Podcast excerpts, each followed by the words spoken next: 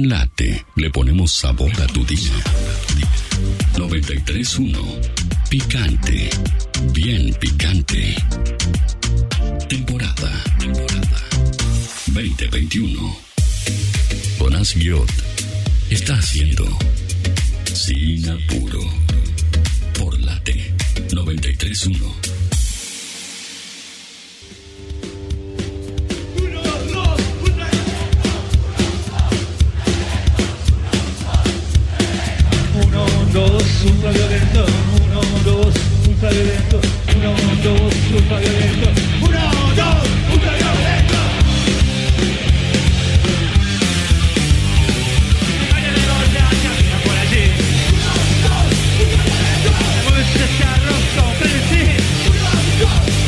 Uno, dos, ultraviolento, nos dicen los violadores. Y también así dice el título del libro de Esteban Gavana, que es productor, también manager, docente, escritor y periodista. Y lo tenemos del otro lado. ¿Cómo estás, Esteban? Jonas Guiot te saluda. Hola, ¿cómo te va? Saludos a todos.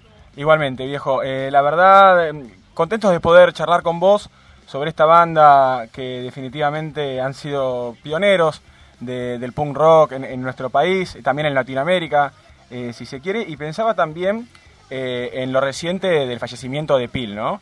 Que imagino que, que te debe haber afectado también en, en lo personal. Y sí, muchísimo porque fuimos grandes amigos, eh, fui su manager durante muchos años Sí, eh, y grabamos muchos discos juntos, nos fuimos mucho de gira, este, un personaje eh, muy particular y muy culto también. Esto es algo que se da en muy pocas personas, ¿no? Que vos puedas hablar de distintos autores que hayas leído tanto y, que puedas recordar eh, la formación de Boca Juniors del año 58. claro, sí, sí, una mente muy versátil, ¿no? sí, sí, sí. Eh, de hecho, eh, había leído por ahí que, que una de las primeras veces que vos te lo cruzás, eh, estaban los dos con lecturas y por el mismo camino, ¿no? Algo así. Sí, sí, sí, estábamos leyendo al mismo tiempo este, En nombre de la rosa de Humberto Eco Eh, y El péndulo de Foucault también. Al mismo tiempo estábamos leyendo los mismos libros y claro, nos enganchamos instantáneamente, ¿no? Eh, y eso nos llevó, bueno, a otros universos. Los, los, los universos antes se, se imaginaban de otra manera, ¿no? Eh, no, no eran tan simples como hoy que en un, en un aparato de 10 centímetros por 5 tenés el universo o un universo. En ese momento, si no leías, este, no, no, no había, no había muchas más opciones este, para, para poder soñar, aparte de escuchar, por supuesto, la música que te gustaba, ¿no? Pero que cuando vos mezclabas ambas cosas, y ahí se generaba una combustión muy importante entre lectura y música. Eh, siempre hago esta aclaración eh, porque sé que del otro lado hay mucha gente joven y, y- y, eh, tenemos que recordar este dato. En, en ese momento, estamos hablando de los años 80, Ujú. en algunas casas, solo en algunas casas había teléfonos de línea. Claro. No había teléfonos de línea en todas las casas. No, era todo un privilegio. tenían- Claro, era un privilegio y tu casa valía muchísimo más plata si tenía teléfono de línea, porque nunca te iba a poner uno, este, si ten- no, ten- no lo tenías. Y, y eso pesaba mucho, pero no por el valor, no, no, no estamos hablando de eso, sino que estamos hablando de la comunicación entre las Sí, sí, personas. sí. Sí, algo que, Este, que, que en este momento es muy difícil de pensar, ¿no? Porque estamos acostumbrados, viste, a hacemos un clic y lo tenemos. Y en ese momento, quizás si no viajabas o no te llegaban discos de afuera o algo, es muy difícil meterse en ese tipo de sonidos Sí, nuevos. era muy difícil y si yo quedaba contigo en encontrarnos el domingo a las 8 de la noche en Cabildo y Juramento, eh, ya quedamos, no tenemos que estar Claro. viendo a ver si te, te pasó algo en el medio, no, no, no te podía pasar nada en el medio y, la, y, la- y los compromisos eran más respetuosos también, ¿no? Porque ahora me, me da como que eh, las cosas son más eventuales, digamos. Yo quedo contigo, como te decía, el domingo a las 8 de la noche y a las siete y media vos me escribís y me decís, no, mirá, lo que pasó es que tal cosa, qué sé yo, y yo te digo, bueno, está bien, pero yo ya me armé el día para encontrarte, y para mí era re importante encontrarnos, ¿entendés? Eh, y para la otra persona también, porque íbamos a compartir un montón de, de data que el otro había podido encontrar y que vos habías podido encontrar. La data no estaba a, a un clic de distancia, estaba a años luz de distancia, y eso hay que recalcarlo. Sí, vale la pena recalcarlo. Sí. Y también, eh, más que nada, cuando hablamos de un género eh, para esa época muy revolucionario, ¿no? En cierto sentido. Sí, súper revolucionario, por eso fue tan resistido. Eh, en aquellos tiempos, si vos querías ser músico, tenías que estudiar seis años de piano. Claro. Si no, la sociedad te señalaba como un hippie eh, que despectivamente, claramente, ¿no? Este, que se tomaba la vida de una manera muy licenciosa porque te gustaba tocar la guitarra o cantar. Este, tenías que tener un título o estar estudiando seis Claro. años de piano. Tenés que ser un virtuoso, porque que si Tenías no, no, perteneces. Exactamente, entonces eso ya le daba una seriedad a tu interés. Claro. Si no, eras un pibe que le gustaba tocar la guitarra, qué sé yo, y tu propio padre te decía, ¿y de qué vas a vivir? Qué pregunta ¿Viste? esa, ¿no? Como Para los músicos. Todos te preguntan, claro, como que bueno, no, no, no, no había un futuro concreto este, eligiendo la carrera de artista, ¿no? Y eso estaba muy, muy, muy, muy presente en la sociedad. Mm.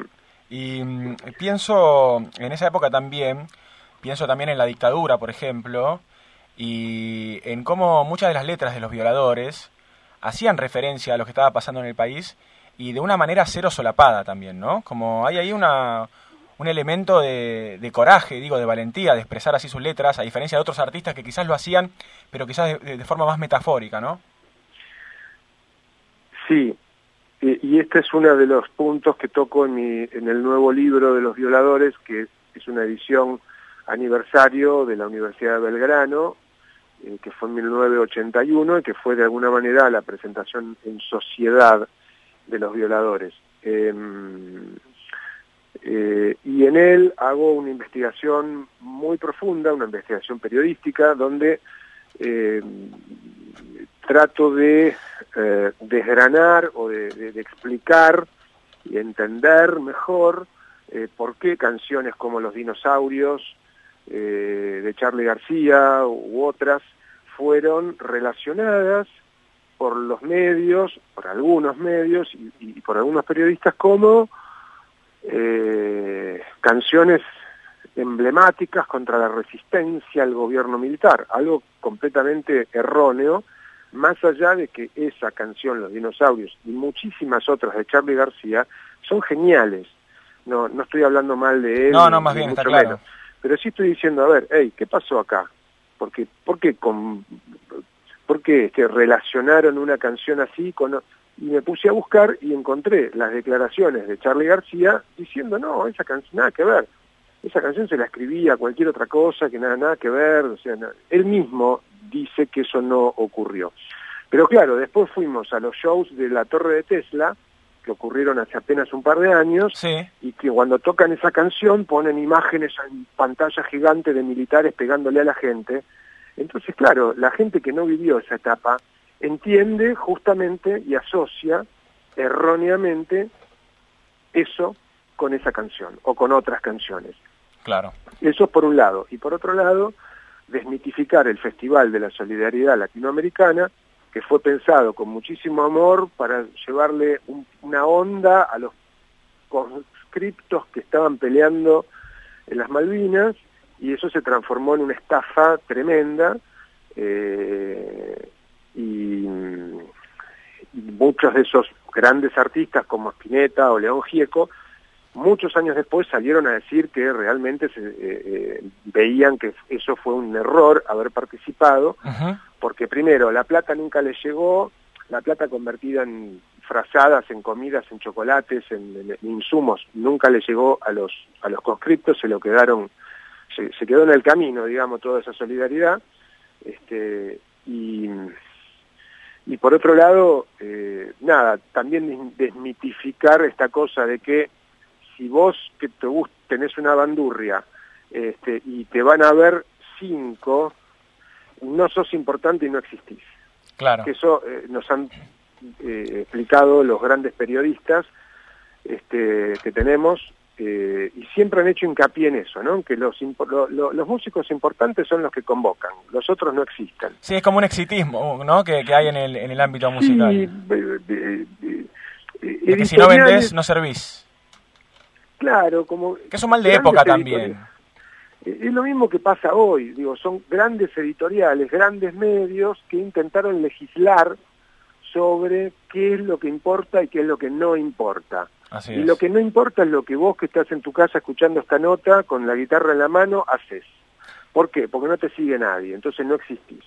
Y eso es una eso es- es- eso no da, Eh, no no no no puede ser así, no está bueno que sea así y fue así en los últimos 40 años.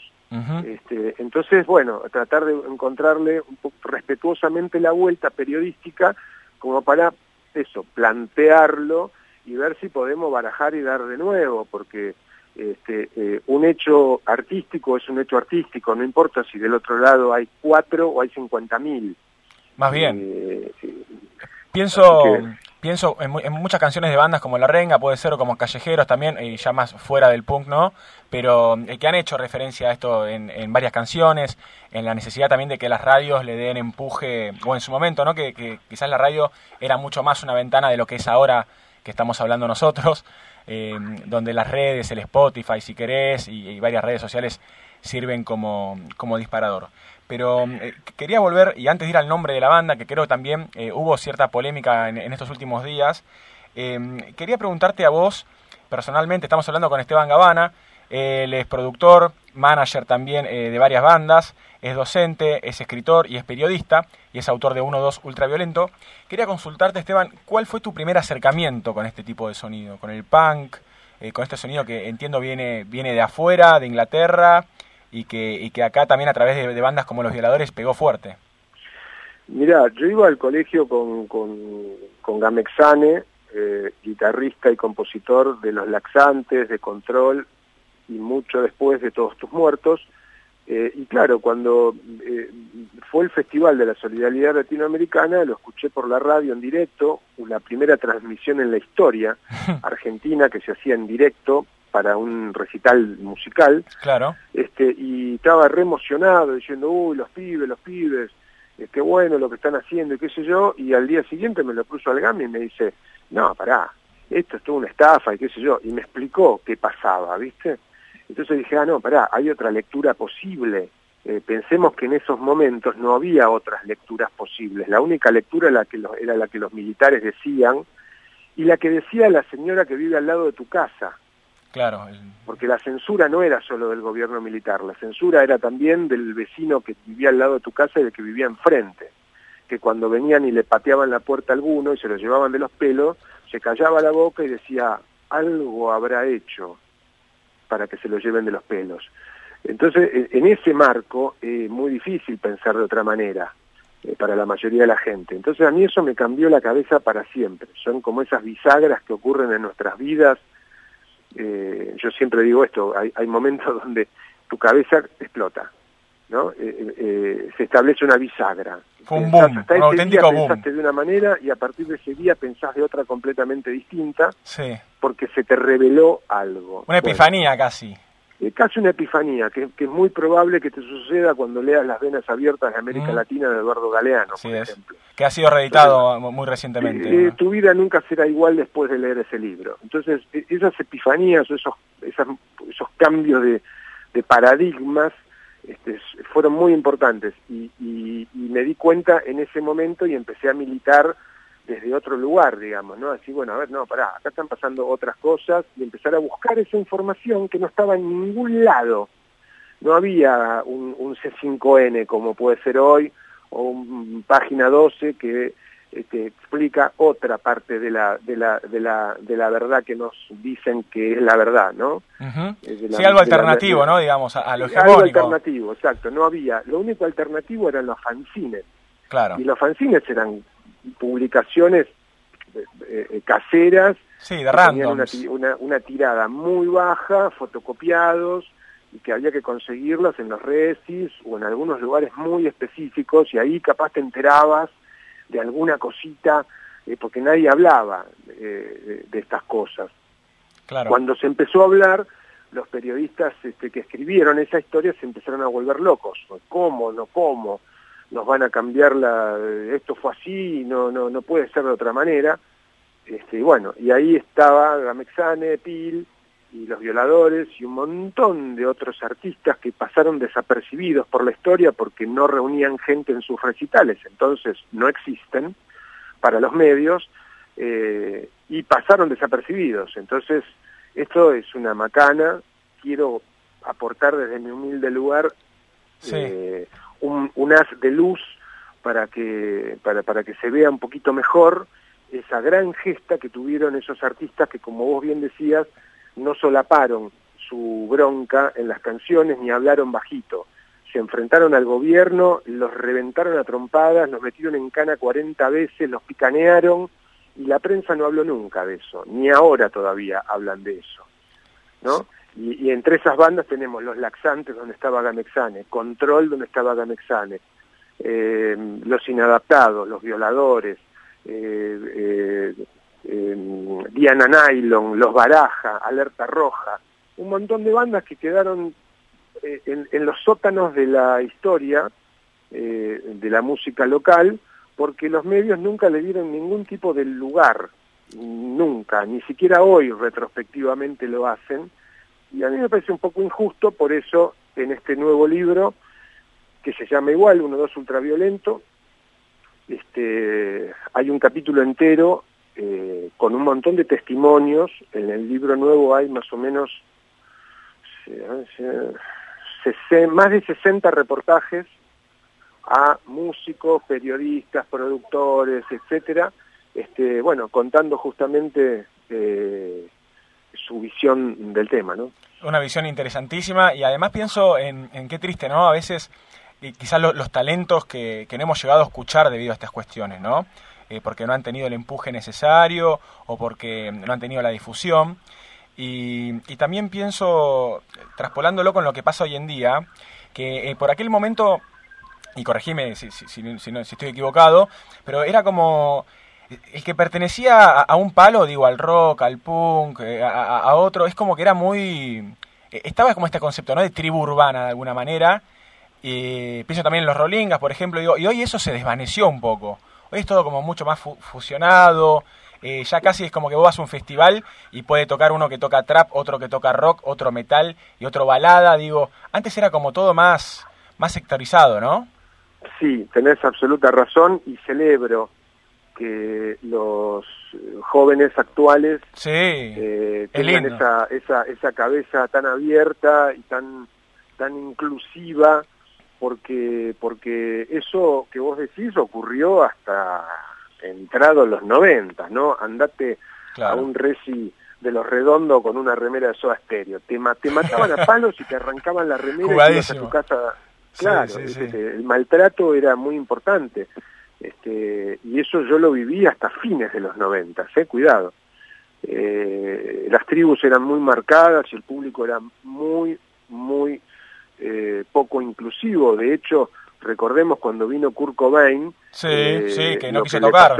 La, bueno, Porque... ¿no? y, eso se repite en la historia del, de la música argentina una gran cantidad de veces, lamentablemente, que a la gente no le gustaba lo que estaba escuchando y le tiraba monedas y encendedores al, al músico que estaba tocando en ese momento. Uh -huh. Esto hoy no, no, no ocurre, celebro que no ocurra, este, y, y nada, y felicito a todos, me encanta que sean tan inclusivos y tan tolerantes, porque finalmente estamos hablando de arte, y si a uno no le gusta la banda que está tocando antes de la banda que fue a ver, bueno, pues charla mientras, este, qué sé yo, viste, hace otras cosas, este, y cuando viene su banda la disfruta y le da espacio también respetuosamente a, otras tendencias, ¿verdad? Sí, algo que quizás antes era más, más impensado. Eh, pienso también, por ejemplo, en anécdotas, ¿no? Porque no he conocido, pero babasónicos tocando en cemento, por ejemplo, ¿no? Eh, donde había quizás cruces, ¿no? De, de, estilos, algo que hoy es, es, es recontra común. Y volviendo al nombre, eh, pensaba también en una sociedad como la de hoy en día, quizás eh, que, que, nos volcamos mucho ¿no? a lo políticamente correcto y demás, hubo como una serie de polémica eh, en Twitter porque una usuaria de Twitter salió a decir que estábamos atrasados si defendíamos o bancábamos que una banda se llamara Los Violadores, por ejemplo, ¿no? Eh, que hay, hay, obviamente falta de, información ahí, eh, peca de ignorante, y, pero también eh, pienso en, en qué, cuánta corrección política, ¿no? Que ni eso nos permitiríamos, creo. Eso es falta de información, desconocimiento en una persona que fue pareja de justa nada menos que de Jorge Lanata, ¿no? Que es un señor muy informado, muy bien pago también por los medios hegemónicos para confundir a la sociedad sobre lo que está pasando realmente. Y, este, y la verdad que digo, si no tenés idea, no opines. ¿Viste? Yo, yo no opino de cómo sacar una muela, no sé vos. Yo no opino eso, porque yo no estudié eso, entonces no, no, no, no opino, la verdad, y mucho menos públicamente, ¿no? Claro. Este, pero bueno, eh, le recibió una catarata de críticas porque en aquel momento había que ser muy macho para llamarse de esa manera. muy corajudo, ¿no? Y de hecho los han, los han censurado varias veces, este, sacándole la I y apareciendo como los voladores. Claro. Este, entonces digo, es, es eso, ¿no? Como que hay... hay eh, eh, en esa época, por ejemplo, cuando, cuando, cuando los, eh, los artistas de teatro, que eran muy valientes también, y, y, y muchos años después nos dimos cuenta, ¿puedo decir una mala palabra o no? Sí, sí, sí. En aquel momento, no, no, capaz, bueno, la, la censura y la autocensura eran tan importantes que no, no, no nos dábamos cuenta demasiado, pero muchísimos años después nos dimos cuenta de que había que ser muy macho para ser puto. Claro. No gay, gay vino después, puto había que ser muy macho para, para, para ser puto en ese momento y, y, decirlo y actuar como tal y sentirlo. Entonces, claro, cuando uno lo, lo ve retrospectivamente, a, a, enseguida te sale como un respeto que decís, ah, ok, se bancaban la paliza que le daba la policía, se bancaban la, el, el el, eh, el, maltrato, la discriminación, el, la mirada el maltrato constante, del lado no de la policía solamente, del vecino que vive al lado de tu casa, claro. que era el que, era el principal que, que te censuraba.